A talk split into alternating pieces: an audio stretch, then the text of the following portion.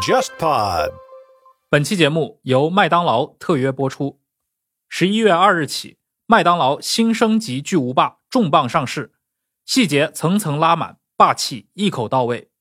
在这个秋天，麦当劳与 JustPod 共同发起“开麦聚有聊”特别企划，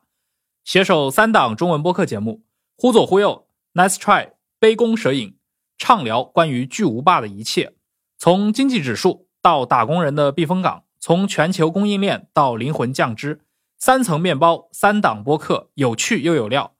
你可以在苹果播客、小宇宙、喜马拉雅、网易云音乐搜索“巨有聊”订阅收听。喜欢您来。各位听众，大家好，欢迎收听这一期的《忽左忽右》，我是陈彦良。首先要感谢今天这期节目的赞助商麦当劳，然后巨无霸汉堡升级了，推荐大家去吃。呃，今天这期节目的嘉宾，我们邀请到的还是老朋友吴晨，《经济学人》商论的总编辑。吴晨作为嘉宾来参与今天这期节目的录制，非常的合适啊，因为《经济学人》这本杂志在历史上发明过一个很重要的概念，一个观察各国购买力评价的数据指标，就叫做巨无霸指数。呃，所以这个巨无霸就是来自于巨无霸汉堡那个巨无霸。我相信很多过去关心全球经济的听众朋友一定听说过这个词。所以我们可以先从巨无霸指数来开始聊，这是一个非常好的跨界的机会啊。首先要声明，经济学人跟麦当劳没有直接业务的往来，但是从一九八六年开始，经济学人就选择了巨无霸指数，其实一个很好的把一个经济学的术语，就是各国家的汇率到底是什么样子，对，和一个大多数人在发达的国家，在市场经济的国家都能够耳熟能详的一个产品结合起来，这是非常好的一种跨界。这个巨无霸指数最早是一九八六年《经济学人》杂志一个编辑提出来的，对吧？我觉得其实一九八六年已经是一个比较好的时代了，也就是说经济在快速的发展，随着大家开始从各个城市去 travel 出行，然后很多人要去到海外去投资，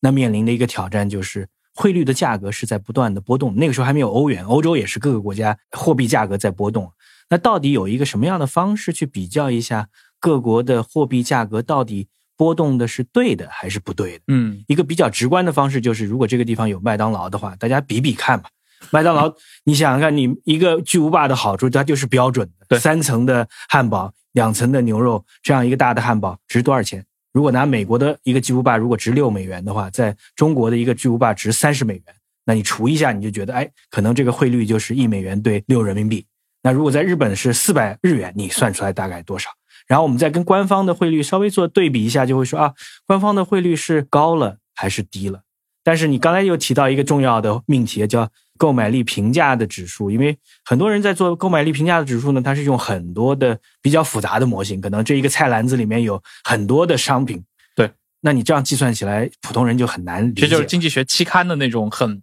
学术化，学术化，然后我还得把权重再调一调，对吧？啊，这个或者说我们在做 CPI 做这个通胀指数的时候，我们都会说啊，猪肉在这个篮子里面占多少，鱼占多少，其他的服务占多少。哎，但是普通老百姓可能很难理解。这个时候，我用一个最直观的，大家都听说过，可能大家都吃过的一个东西，你来去做比较就很好。而且经济学里面特别强调一个，苹果跟橘子是不能比较的。所以说，我们拿一个汉堡包跟另外一个同样质量的汉堡包做对比。就非常好。嗯，刚其实提到了嘛，巨无霸指数，它其实一个很重要的假设就是认为这个宜价定律啊，就同一类别的商品在世界的任何地方的售价，理论上相对于当地的这购买力来说，应该都是相同的。嗯，即使有不同的话，对吧，就会产生套利行为，最终也会把这个价格拉到同一水平去。对，套利行为讲到套利就很好玩，就是说，比如说日本的巨无霸是中国巨无霸的价钱的一半。你可以想象一下，有一个人他可能租一架飞机，然后这飞机里面不干别的，就是把汉堡包买过来，然后在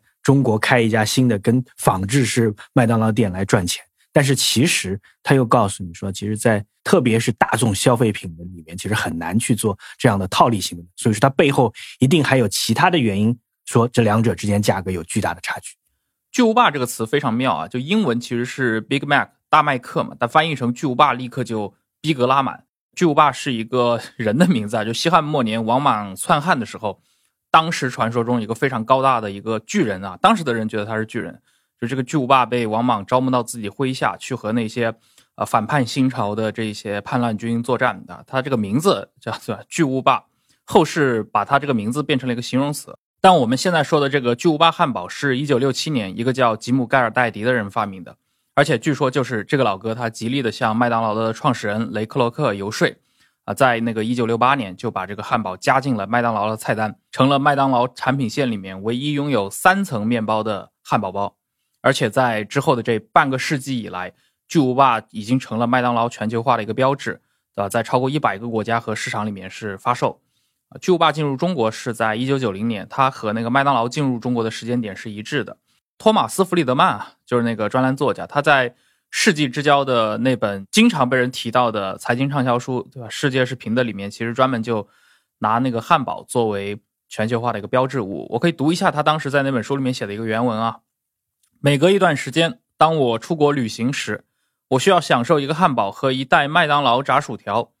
我很确信，我在世界上吃过麦当劳汉堡和薯条的国家比任何人都多。我可以证明，他们都真的味道都一样。弗里德曼写这段话的时候，巨无霸指数已经被发明出来十几年了，所以这应该也不是他的这个原创的观点啊。呃，就吴老师，这个巨无霸指数它的优势有哪些？我觉得它之所以这么长久，就是因为它简单。嗯，第二个，因为它基本上没有变化。其实你用一个简单没有变化的方式来衡量不断在波动的这个市场，外汇市场是不断在波动的。其实第一个就能够有一个比较好的定准。第二个呢，我们讲过去这十年。很多时候，我们在用巨无霸指数，其实是在衡量说，哎，哪个国家的外汇被高估了，哪个国家的汇率被低估了，这个是很重要的。比如说，我们看瑞士一直是在整个的巨无霸指数里面，经常是最高的，就是瑞士买贵，对吧？但是瑞士呢，其实很多时候我们不会觉得瑞士是汇率贵了，而是可能是它当地的，比如物价、当地的这个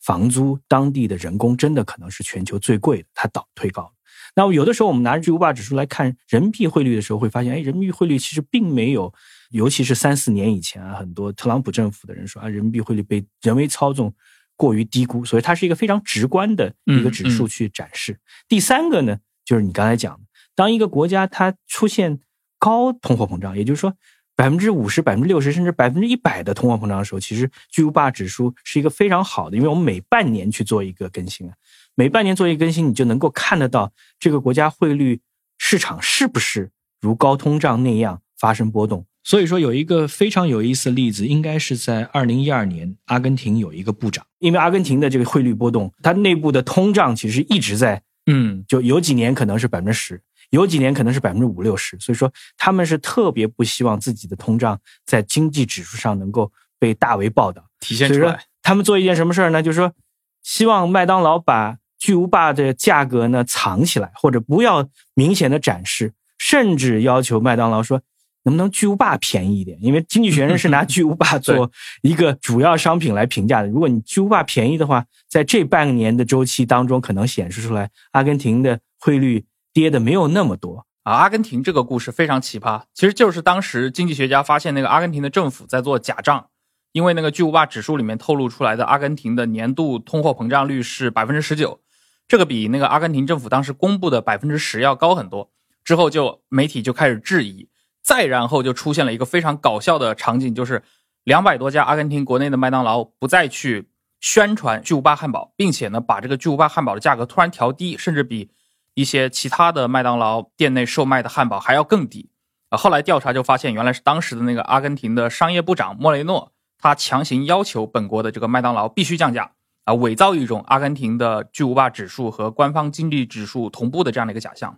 当然，这个事情最后结果就是被那个全球的一些商业媒体，主要是被美国媒体曝光了嘛，《纽约时报》呀，包括像那个英国的这些经济学人，当时应该也写过。所以到二零一二年六月的时候，莫雷诺承受不住压力了，阿根廷的这个巨无霸汉堡的价格又涨回了原来的这个正常价格。因为阿根廷是一个长期高通胀或者长期通货膨胀没有办法很好的抑制的这个国家。那这个时候，你看普通的阿根廷人跟我们平时我们在中国、在美国，你很少经历高通胀的时候，你大家心态都不一样。在阿根廷的心态，第一个，你拿了钱之后，第一想法是能换成美元，嗯；第二想法是能换成砖头。很多人说为什么要换成砖头？他就说他要盖房子，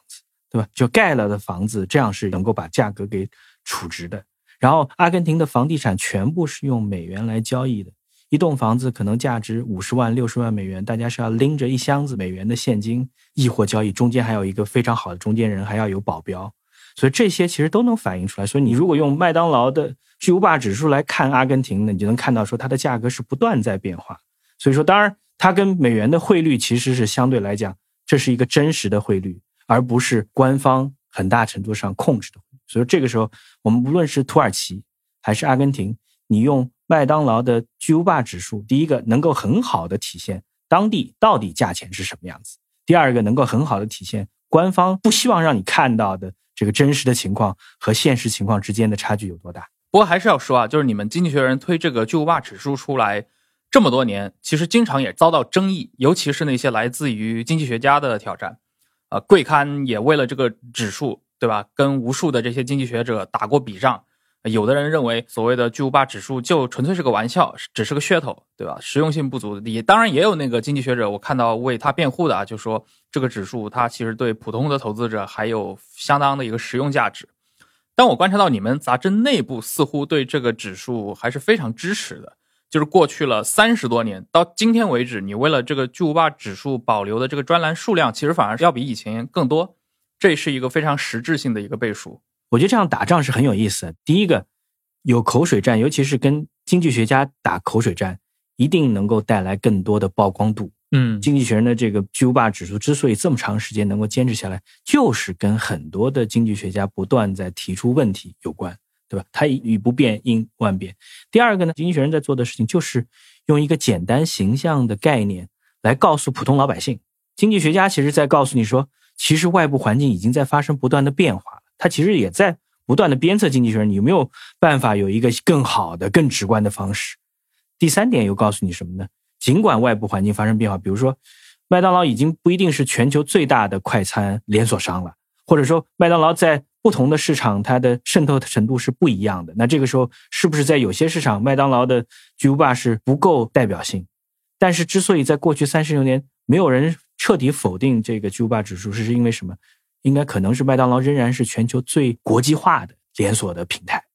也就是说，在全世界可能各个城市里面吃到麦当劳的机会，平均而言是最多的。当然，经济学人他有一个辩护的视角，非常有意思啊。他们声称，比如说经济学家和投资银行，就是刚吴老师介绍的，他们会使用那些更复杂的一些、更加学术的这样的一些模型来计算购买力评价率，但是。经济学人的态度是觉得，比如说我用巨无霸指数，通常能够得出惊人相似的一个结果。这个是一九九三年当时经济学人一篇文章里面提出来的啊。嗯，就这个东西，这也其实很很正常嘛。就是说，你到最后无非是比较一篮子和一个两个，对吧？就是我们讲说，就是巨无霸它是有巨大的代表性。第二个呢，其实如果我们仔细分析一个巨无霸汉堡包的成本的话，第一个层次，你的面包、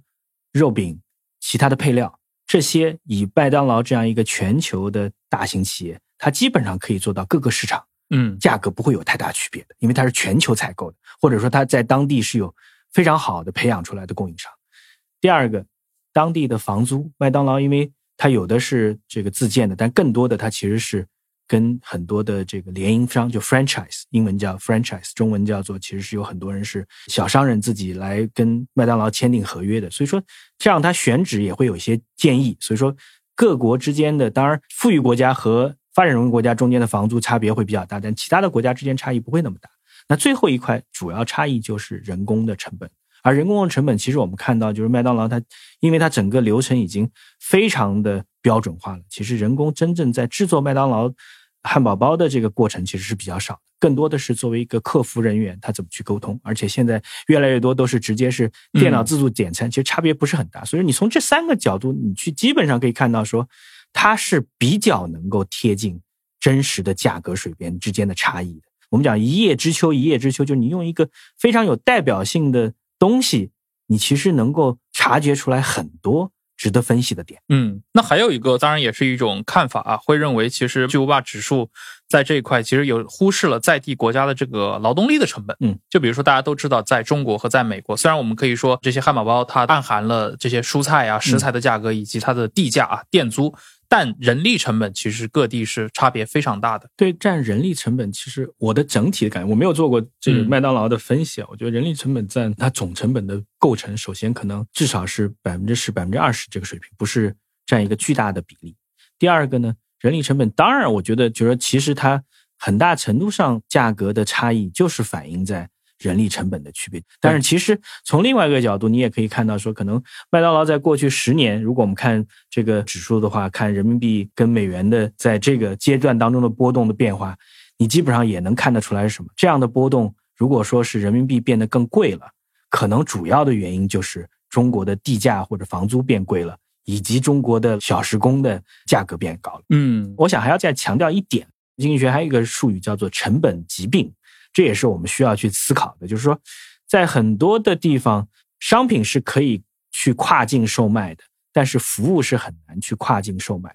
当一个城市的一个经济体的整个经济价格上来了，比如说我的产业工人的工资上来了，我的医生跟这个律师的工资下来了，那相对的其他一些服务行业的工资，它也必然要跟着提高，嗯，才能够保证这个社会不会出现大的失衡。那这个时候，这些比如说艺术家的工资、演员的工资，还有麦当劳的这个员工最一线的工资，他们都水涨船高，这就是一个成本疾病。就是它其实你如果说有机会用更便宜的国家劳动力来做这些事儿的话，它其实会变得更便宜。嗯，哎，我看到前段时间那个好像日本的网友在集中讨论一个。因为涉及到这个安倍前首相任期内的一些经济政策问题，讨论这个安倍经济学推行期间，在讨论日本的这个巨无霸指数，然后看他们推的各种各样的一些数据类比，对吧？一直到呃二零二零年的二月十号，对吧？他们当时拿出的那个指数的时间点，对吧？日本的这个巨无霸指数和瑞士、和美国、和韩国、和中国比。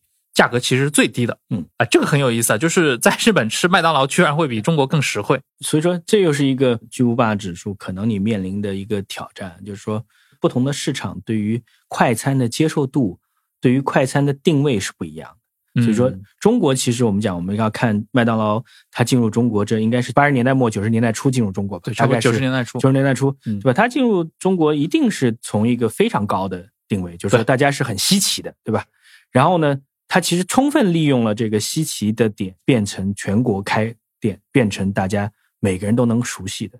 日本在饮食结构当中，我觉得它跟中国来讲，第一个它不会像中国有九十年代这样一个稀奇的因素，或者那个时代日本也过去了。对，就是说它对他来讲，麦当劳并不是说。必须要等到九十年代才能进日本嘛？对，它可能是因为麦当劳最早进入日本，其实也是开在银座嘛。对，而且麦当劳进中国其实吸取了很多进日本的教训。对，所以九十年代我们看到麦当劳其实对于城市家庭来说还是一个比较高端的一个消费场所。可以说麦当劳还在吃中国的新鲜的红利，大多数人都还没见过汉堡包、薯条和可乐。但是日本我觉得它不太一样，至少有两代人吃过麦当劳。嗯，麦当劳在日本的发展，它就是一个可以选择的快餐。而且呢，在日本的饮食结构里面，可能汉堡包并不是他们特别特别喜欢的，所以这个时候呢，麦当劳就要需要在整个竞争策略。所以说，我觉得这个价格定价的策略，很大程度上其实是麦当劳自身的定价策略。我就变成一个便宜嘛，对，我就变成一个快捷、方便、标准化。我在这里还要再讲一个故事，这个故事特别有意思。有一次我去罗马，然后在罗马的火车站，然后你发现罗马火车站有很多的餐厅嘛，但是。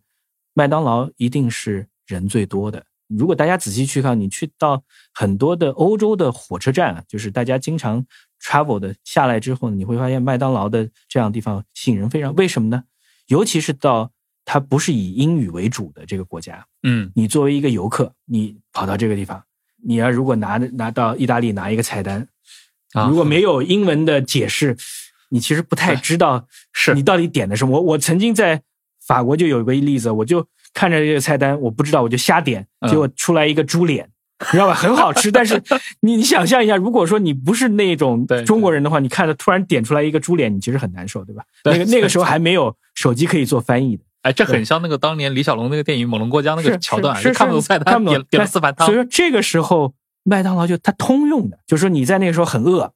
你刚到一个城市，你想吃点东西，你又担心自己点错了。那不错的地方就是到麦当劳，因为价格你也知道，巨无霸指数保证了，对，绝对它不会说一顿饭正常是特别贵，特别贵，对，不可能特别贵，对吧？第二个你也知道，它里面该两层肉饼就是两层肉饼，该有一个洋葱圈就是有个洋葱圈，这是标准化给这个普通的游客啊带来最大的好处。刚说到麦当劳进入中国的历史，就一九九零年，包括整个九十年代，麦当劳对于中国人而言还是一个非常相对来说高端前卫的消费场所，甚至很多家庭啊，在九十年代旅游的时候会去到，比如说北京、上海、深圳去吃麦当劳。当然，到了九十年代末，麦当劳的门店在中国逐渐就铺开了，很多二三四线城市逐渐也有了。那观察麦当劳在整个中国消费者眼里的这个形象变迁和消费行为本身是很有意思的，非常有代表性。所以说这个变化，我觉得也是很正常。就是，我们讲任何一个品牌，它在全球的扩张的过程当中，其实如果它有机会，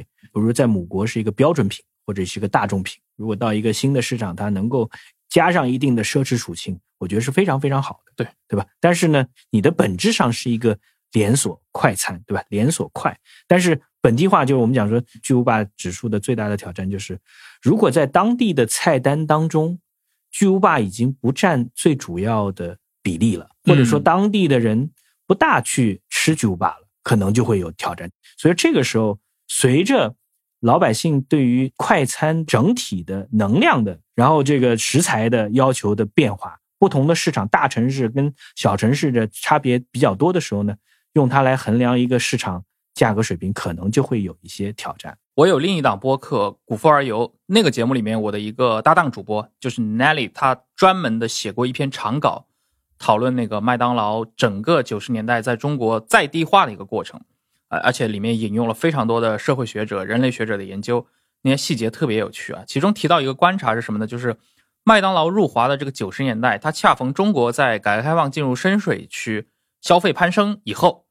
就是中国人对于高标准的公共卫生的需求普遍显现出来，然后麦当劳当时那套标准化流程操作，就所谓的 QSCV 餐饮企业的运作哲学，它当时是完美呼应了那会儿的中国的这些一线消费者的一个期待。但是它背后其实也告诉你说，当你扩张到一定程度的时候，全球一百多个国家超过三万八千家麦当劳，就说你要去持续保持每个市场都有。标准性、持续性、一致性，蛮难的，对吧？所以说会有一些小的波动。第二个呢，其实这样的标准性、一致性，在美国这样的市场其实没有任何问题的。但是，一旦涉及到说啊，我要进入印度，我要进入日本，我要进入中国这三个大的市场，其实大家对于食物、对于午餐、晚餐其实都有不同的界定的。那这个时候，你就用我一个标准的菜单去应对这样的变化，其实就很有挑战。所以说，这个时候，哎，你能看到在印度、在中国和在日本，它的本地化一定是最强的，对吧？在欧洲反而不一样，因为欧洲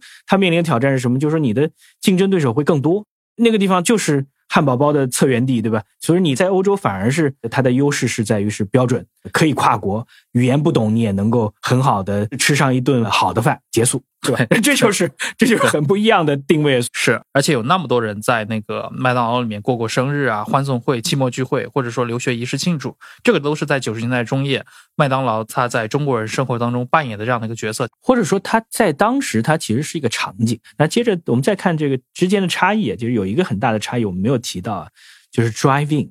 根据美国美食杂志 QSR 的数据，有百分之六十五的麦当劳的消费来自于开车点单。大家开着车，然后车先在这边啊，就是车是一个 U 型的，U 型的这边呢，你是一个麦克风，然后你也知道你要点什么，因为这些都是麦当劳的常客。你就说我要一个 Big Mac，我要一个奶昔，我要一个什么，然后这样呢，你等你转过去排队，可能三四辆车转到 U 型的另外一边的时候呢，所有餐就过来了。然后这些餐，甚至有的车你停在那的时候，它可以那个餐牌是可以在你的车的车门这儿挂在那儿，然后你就直接可以这样吃，对吧？对，这就说明两点：就美国人离开车是没有办法出行的。第二个呢，美国人开车通勤的时间是特别特别的长，平均跟全球相比啊，那这个时候他需要有这样的一个应用场景。在中国我们设过，在上海也有一两家，但是这个 driving 基本上。很难成气候，很难打。对，大家想象一下，就我们没有说我们每天要花两三个小时开车上下班，对吧？第二个，你没有忙到说我中午没时间了，我得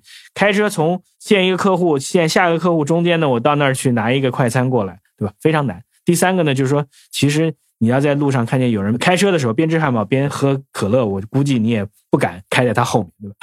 对吧？在美国这是常态。哎，这个涉及到其实像麦当劳所代表的这一类的，其实是公路快餐，它的起点其实跟美国这套公路餐厅文化是绑定在一起的。因为最早我们知道，这个麦当劳当时的创始人去找到那个麦当劳兄弟的时候，他俩其实干的就是这事儿嘛。对，也就是麦当劳这样的类型的快餐连锁。其实是美国公路文化的延伸。那我觉得你刚才讲的还有一点，我再延伸一下，就是说麦当劳还有一个传统。我觉得这个传统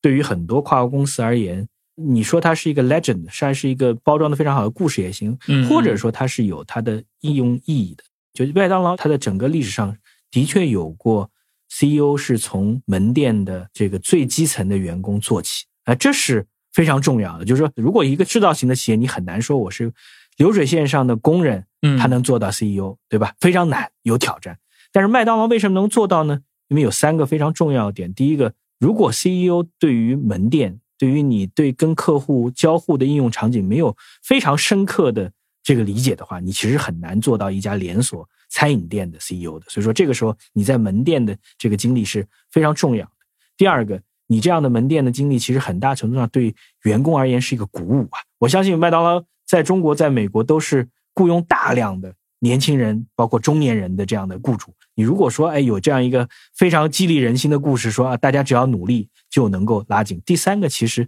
他也告诉你说，就怎么去更好的善待你的一线的员工，其实对于你的整个大的品牌的成长是有价值。这个本身对麦当劳也是一种变革嘛，就是它需要走向世界，从一个美国内陆的依托公路交通起家的汽车连锁餐饮店。它变成一个能够适应全球一百多个市场规则的这样的一个跨国餐饮提供者，然后它本身积累的这些经验，不仅是通过它培养的员工扩散到啊其他同样的那些正在走向全球化的国际企业，也被社会学者对吧用来研究九十年代全球化啊作为一个样本，尤其在那个商业人类学里面，就是研究麦当劳几乎是一个专门的学术门类。但我觉得它背后又有一个非常有意思点，就我全球化到最后就是人、货物。金融和思想想法的全球化吧。人想要走，大家到一个新的陌生的城市，都会有很多的挑战。麦当劳其实它背后很大程度上就是说，哎，我帮助你再找到一个，如果你觉得在当地生活还不是很习惯的时候，还有一个回家的感觉。嗯，是。但是你随着这个经济的发展，当地老百姓收入水平提升了，你原来吃一顿麦当劳可能是要花十天的工资，对吧？可能半个月的工资。再过十年之后，你发现吃一顿麦当劳只需要花一天的工资；再过十年之后，说只需要半天的工资的时候，这个就完全大家消费判断完全不一样了，对吧？因为它整个生意的模式是 franchise，嗯，是通过开更多的门店。但是它这个模式之后，其实到最后的考核或者说企业的成长，最主要的就看你开门店的速度，对，门店多快能获得盈利。门店盈利的效果怎么样？因为站在总部去看，我一万家门店平均一年半就能盈利，那我一家门店通常在这个地方至少能盈利十年，后面八年半平均每年的这个收益是多少？里面有多少门店是别人加盟进来？那加盟之后我收加盟费跟提供这个供应商中间的收的钱多少？哦，我一下子就很清楚了。其实有一本书啊，那个就是研究其实麦当劳在东亚社会的整个的扩张的，它是从人类学视角来。讨论这一块，那么金拱向东嘛，里面收录了非常多的一些呃人类学者关于商业人类学的一个研究，其中像那个严云祥教授，这也是著名的人类学者，他对于其实那个麦当劳在中国社会的一个变化，或者他在中国社会的这种语境里面的这种流变，有特别多的一些描述，就中间举过很多的一些例子，比如说在九十年代初叶的时候，麦当劳在中国第一家店应该是在深圳，九零年对吧？然后九二年开到了北京，而且他是在王府井开了一家。当时全世界最大的门店，就是大的真的有点夸张，光店员近千人，而且第一天接待了四万名顾客，而且这个也可以反映到麦当劳这家企业的一个销售额上，嗯，因为麦当劳的销售额，它的海外市场的份额超过美国国内，就发生在一九九四年，这也就是为什么我们说九十年代是一个全球化非常关键的一个年代，而且还有一点，就这个时候就是说，我们讲说美国的企业其实是唯增长论的企业，对吧？就是我们讲说。在麦当劳，它你可以说它是主动出海，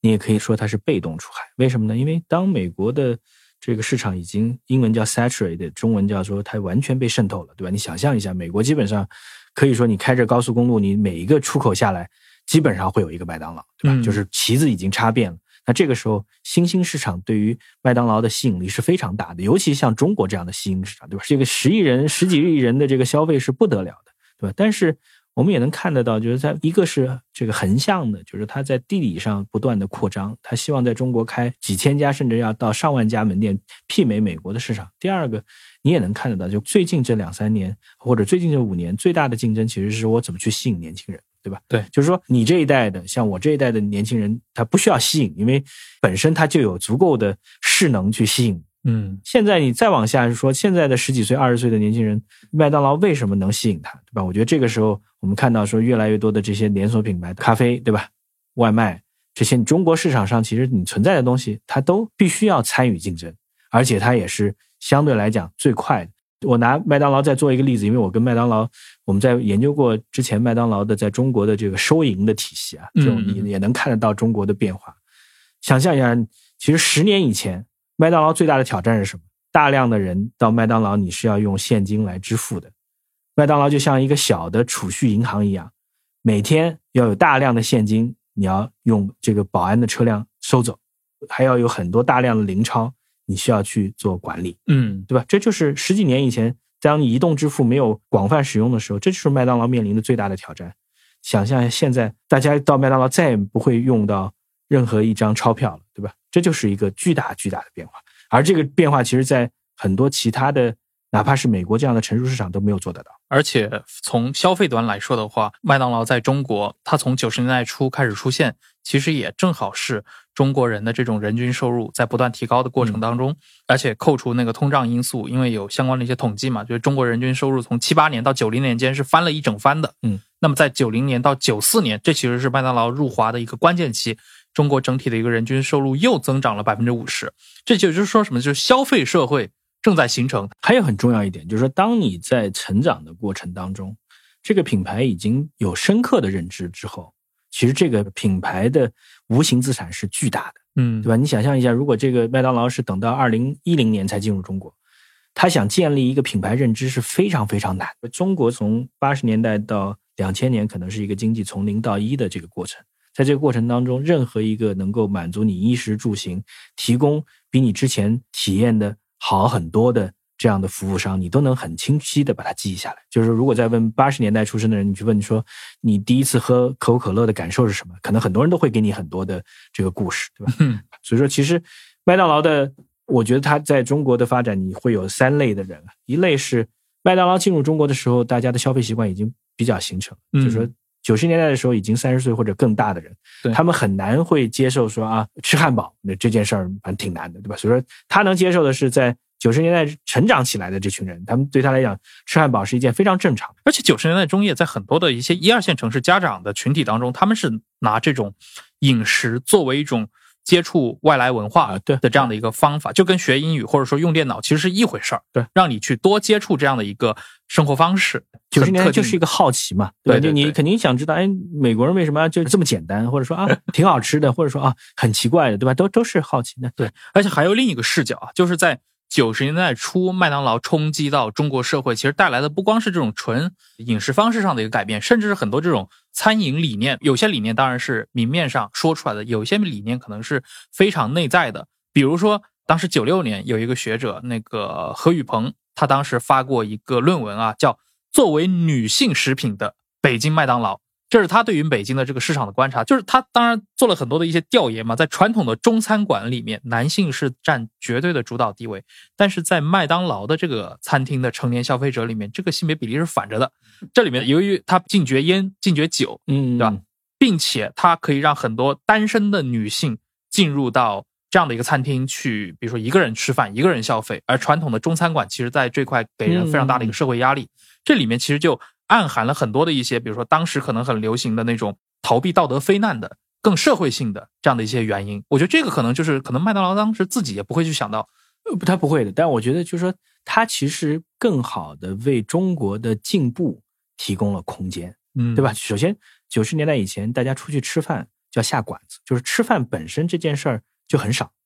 随着经济的发展，大家外出吃饭更多了，这时候我需要选择。第二个。吃饭如果是聚餐和两个人一起吃和一个人自己吃，这些场景都存在。但是原先的供应其实是没有办法提供足够的供应的。那这个时候，其实麦当劳可以很好的补偿。第三个，麦当劳应该是最早在餐厅空间里面提供孩子游乐的对这样的场景，对吧？我们小时候还会参观什么厨房呀，这也是一套美式文化。对，就是你想，你是一个亲子特别好的一个环境，自然。妈妈会愿意带孩子到这样一个地方，但到这个地方，哪怕孩子说，哎，他走的自己走远一点，他自己在那个空间里面玩，你只要眼睛能看得到就好。这些其实都是超前于中国社会几年的一个发展，提供了很好的势能。哎，对这一点很重要，就是为什么在早期的这些国际化品牌入华过程当中，就是中国人对这些东西很当真。也是，应该是在一九九四年当时的社会调研里面，北京的麦当劳消费者里面的五分之一的人会自己。端着托盘去清理食物垃圾，据我观察，现在可能又有很多人真也会这么干了。嗯，但在此前的很多年里面，在九十年代以后，以及在二零二二年、二零年之前的很多年里面，其实这个比例应该不会有这么高。嗯，许多的时候，我认为就是大家在一开始接触到很多的一些，比如全球化浪潮来袭的时候，大家对很多行为显示的还是非常认真的那种态度，会很当回事儿。但伴随着一种波动是什么呢？随着我接触的越来越多，我不太把它当回事了。比如说以前可能有很多餐厅提出什么衣冠不整、拒绝入内，以前可能就大家真的觉得我突然不能进去。后来大家又形成一种观点，就是有什么不能进去的？就是这你这一点讲的特别有意思，就是改变用户的行为。对，就是到底在什么样的场景当中改变用户行为呢？就是告诉你说，那个人家是这么做的，人家这么做是挺有范儿的。你感觉就是自己端着托盘吃完了之后，自己把它清理干净，这件事儿是。是感觉自己好像提升了一点，对吧？他他其实，在麦当劳早期是有这样一个有点 social pressure，对吧？啊，这个而且这个东西是有这个调研依据的。严云祥在论文里面其实引用过大块的数据嘛，他就说中国消费者在餐厅里面 表现的会更自我克制，对他人更礼貌，说话的声音也会更低。是是是是，这就是这个场景，就是这个时候你其实我当时做过比较，你在。美国，它的确已经大家形成一个行为规范了，就基本上，因为它的劳动力很贵嘛，其实形成这样的规范的主要背后是减少在餐厅内，你说我要有很多人去打扫卫生，很多人去擦桌子，对他来讲，其实这是一个成本。但是如果说，哎，大家都能 DIY，DIY 的去点餐，DIY 的把餐都收拾好，对他其实有帮助。但是你刚才讲的也是一样，对吧？在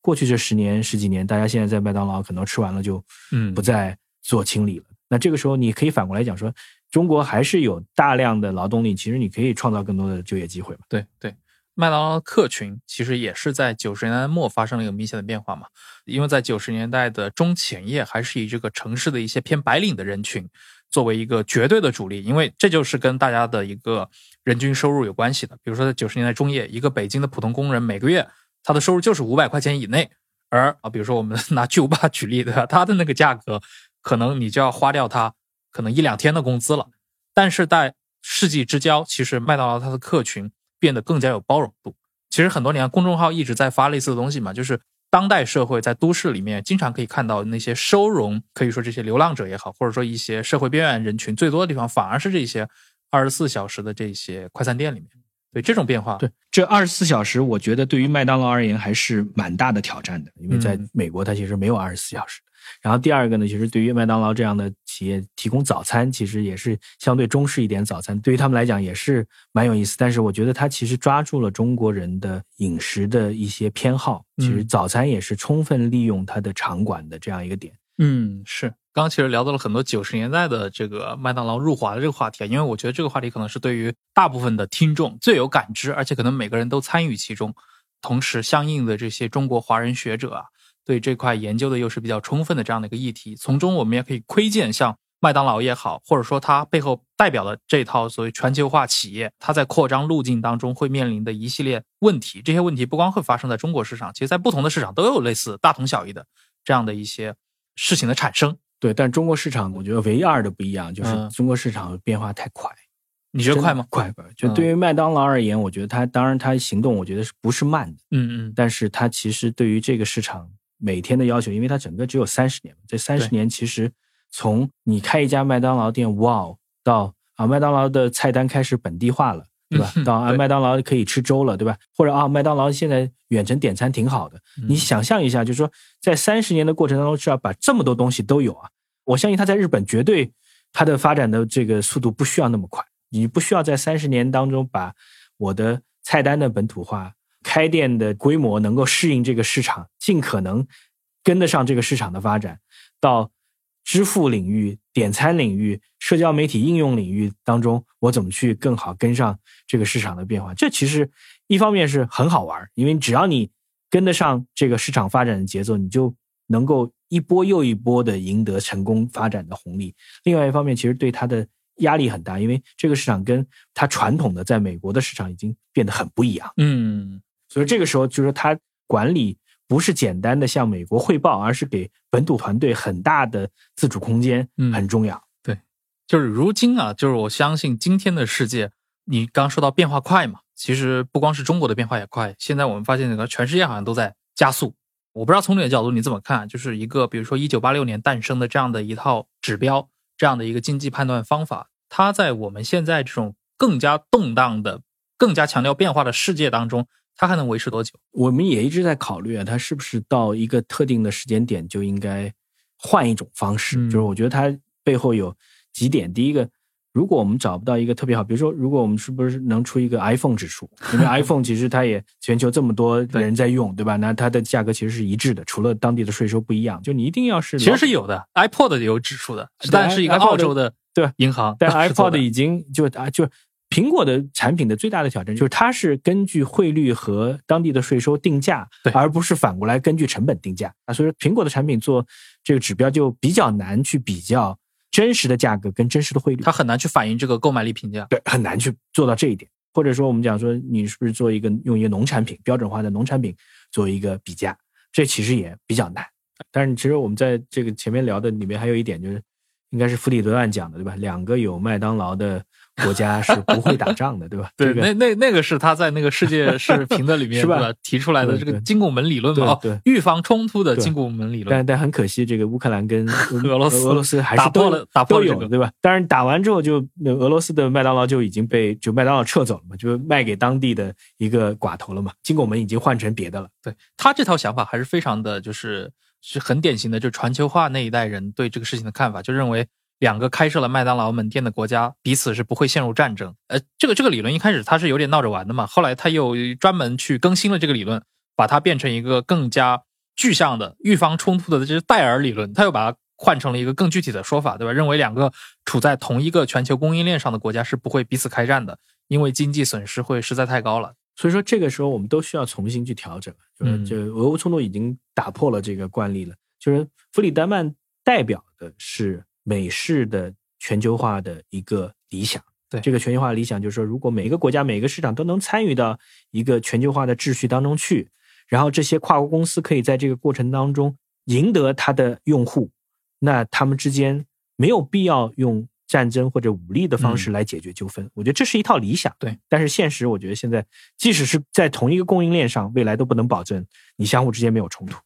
而且这个东西归根结底是什么呢？就是纯粹从成本角度去计算，其实隐含了一个以理性来归纳所有的全世界的这样的一个历史经验的这样的一个判断。这个判断本身可能就是立不住脚的，对，因为从人类历史角度上来说，理性的力量、逻辑的力量，其实它的作用力很可能是被大家夸大了的。感性的因素、情绪化的因素，其实对这个世界的影响是非常大的。有一个那个就是美国的社会学家嘛，乔治瑞泽尔，嗯他提出过那个所谓的社会的麦当劳化，嗯，这个理论，他就说整个的全社会其实他奔着的这个原则就是麦当劳的这一系列原则，就是高效率、可计算、可预测、全面控制。嗯，在麦当劳里面，你能迅速的吃到这些就是标品，就好比我们旅行的时候去体验那些旅行团提供的这些出行计划，就是麦当劳化就代表了一种更稳的预期。是，就我觉得，所以说这个某种意义上来讲，你可以讲说，